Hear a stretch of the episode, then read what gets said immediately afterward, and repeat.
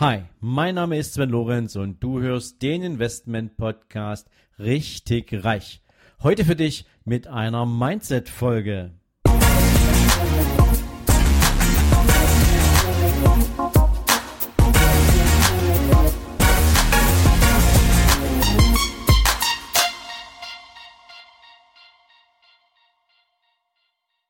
Hallo und herzlich willkommen zu einer neuen Folge von deinem Investment Podcast Richtig Reich. Heute habe ich für dich mal eine spannende Geschichte und die werde ich auch morgen weiter erzählen. Ich habe eine E-Mail bekommen von einem Hörer und ähm, der hat vor dem Hintergrund des Themas finanzielle Freiheit, Wohlstand, Reichtum mir eine E-Mail geschrieben, wo er eine Menge Glaubenssätze verarbeitet, die ihn daran hindern, endlich Gas zu geben und Normalerweise habe ich ja Dienstags Mindset, Mittwochs meistens ein bisschen fachliche Themen, ähm, aber diese E-Mail ist so spannend, dass ich sie erstens ein bisschen ausführlicher beantworten möchte und zweitens aufgrund dieser vier verschiedenen Glaubenssätze, die er da reingebracht hat, ähm, gern auch jeweils zwei am jeweiligen Tag ähm, mal mit euch gemeinsam diskutieren möchte. Ich würde jetzt die E-Mail einfach mal mit dem ersten Glaubenssatz für euch vorlesen und dann bringe ich sozusagen immer den zweiten, den dritten und den vierten ähm, und würde dann daraufhin mal sagen, wie ich darüber denke, wie ich das sehe und natürlich hat jeder von euch auch seine ganz persönliche Meinung dazu. Mein Hörer hatte mich gebeten, wenn ich diese E-Mail im Podcast verarbeite, was ich jetzt damit tue, dann soll ich bitte seinen Namen nicht nennen. Ähm, das respektiere ich natürlich. Insofern würde ich den jetzt mal übergehen. Aber die E-Mail lautet wie folgt, beziehungsweise sie beginnt so. Lieber Sven, mein Name ist und ich bin ein aktiver Zuhörer deines Podcasts. Meine Frau und ich haben uns in den letzten Monaten intensiv mit dem Thema Mindset und Glaubenssätze auseinandergesetzt. Ich persönlich leide unter den folgenden Glaubenssätzen, bei welchen ich um deine Unterstützung dankbar wäre. Starten wir mal mit Nummer eins. Das Erstellen eines digitalen Produktes erscheint uns nicht kompliziert, da wir grundsätzlich unser eigenes Wissen, unsere Erfahrungen mit einbringen. Doch frage ich mich ständig, wenn es doch so einfach ist, wieso tut es nicht jeder? Denn jeder Mensch hat etwas zu erzählen und könnte gemachte Erfahrungen für die Problemlösung anderer Menschen nutzen. Oder nicht?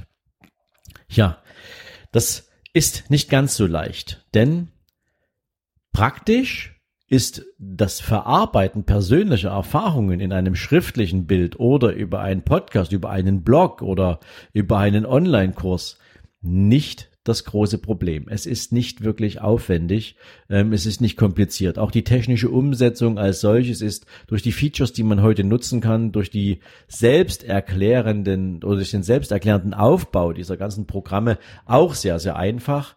Also es liegt nicht daran, dass jemand nichts zu erzählen hätte, dass jemand nichts auf die Beine stellen könnte und es liegt auch nicht daran, dass man nicht mit dieser Technik klarkommt und dafür immer fremde Hilfe bräuchte.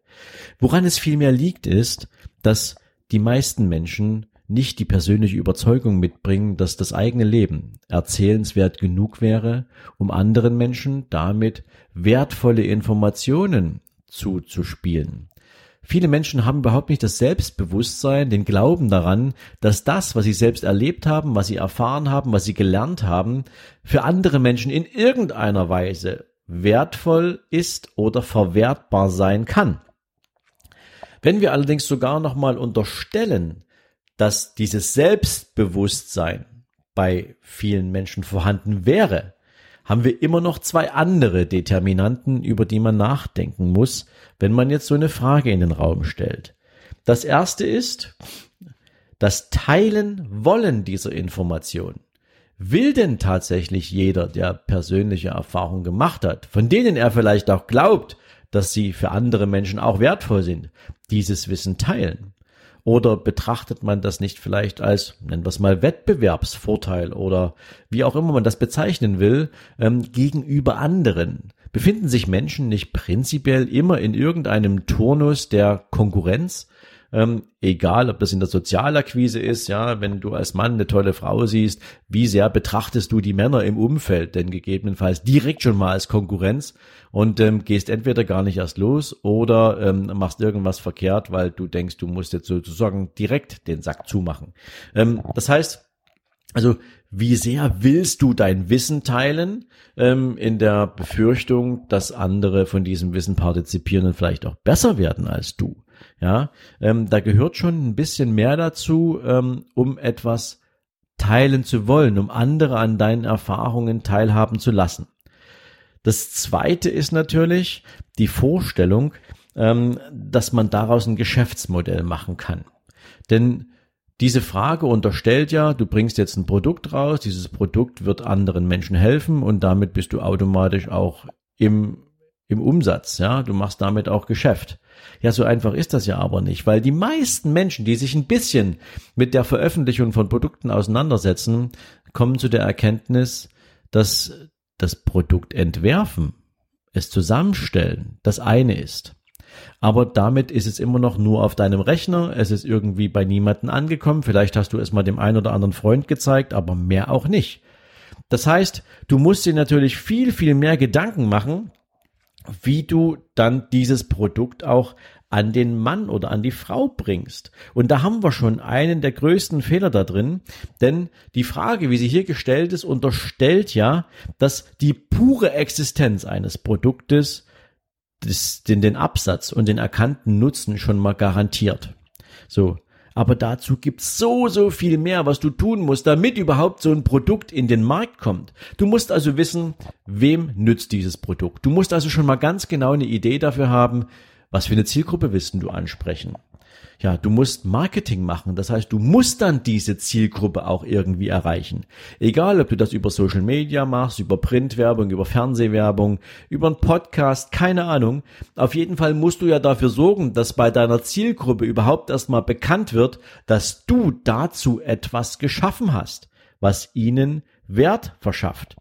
Du musst dir auch Vertrieb überlegen. Egal, ob du jetzt selbst verkaufst, ob du nur eine platte Landingpage machst, über die ein Online-Produkt gekauft werden kann, oder ob du ein Produkt bei einem Online-Händler wie Digistore oder Amazon einrichtest, ähm, dann brauchst du ja auch erstmal die Aufmerksamkeit deiner Zielkunden auf deinem Produkt.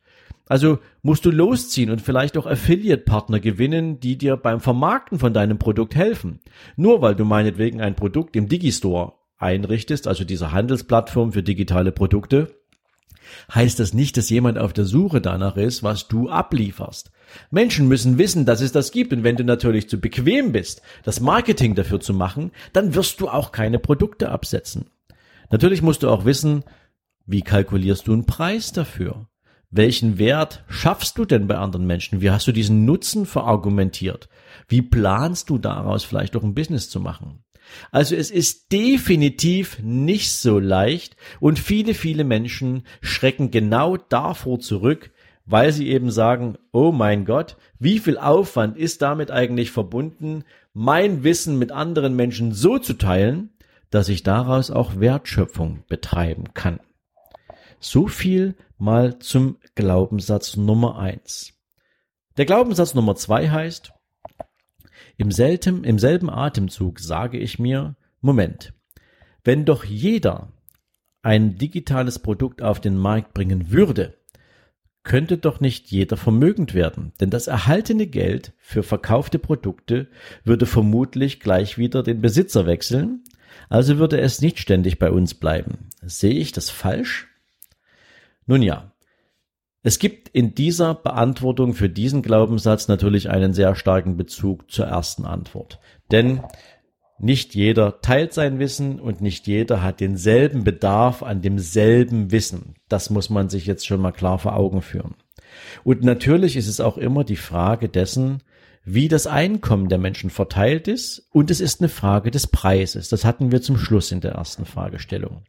Und wenn du jetzt einen Preis aufrufst, und du hast jetzt einen Nutzen für jemanden erzeugt, indem du ihn darauf aufmerksam machst, dass ihm im Leben irgendwas fehlt oder dass er durch dein Know-how ja vielleicht eine höhere Lebensqualität generieren kann, ähm, dann sollte ja damit die Reise auch noch nicht zu Ende sein. Das heißt, praktisch geht es ja auch darum, dass du vielleicht einen Upsell machst. Das heißt, dass du ein zweites, ein drittes, ein viertes Produkt für diese Menschen zur Verfügung stellen kannst, was sie bei dir eindecken können und was ihnen vielleicht das Leben noch leichter macht oder was sie vielleicht noch schneller ans Ziel bringt. Du selbst hast aber vielleicht überhaupt nicht so einen großen Bedarf an Upsell-Produkten von anderen. Das heißt also, selbst wenn du diese, diesen Kreislauf jetzt mal so unterstellst, ist doch aufgrund der individuellen Wahrnehmung der Menschen und der persönlichen Bedürfnisse der Zugriff auf Produkte von anderen doch sehr, sehr unterschiedlich und jeder entscheidet natürlich ganz nach seinen persönlichen Präferenzen, nach seinem eigenen Empfinden, was den Nutzen anderer Produkte angeht und im Abgleich seiner eigenen Wertvorstellungen ganz genau, was kauft er wo ein.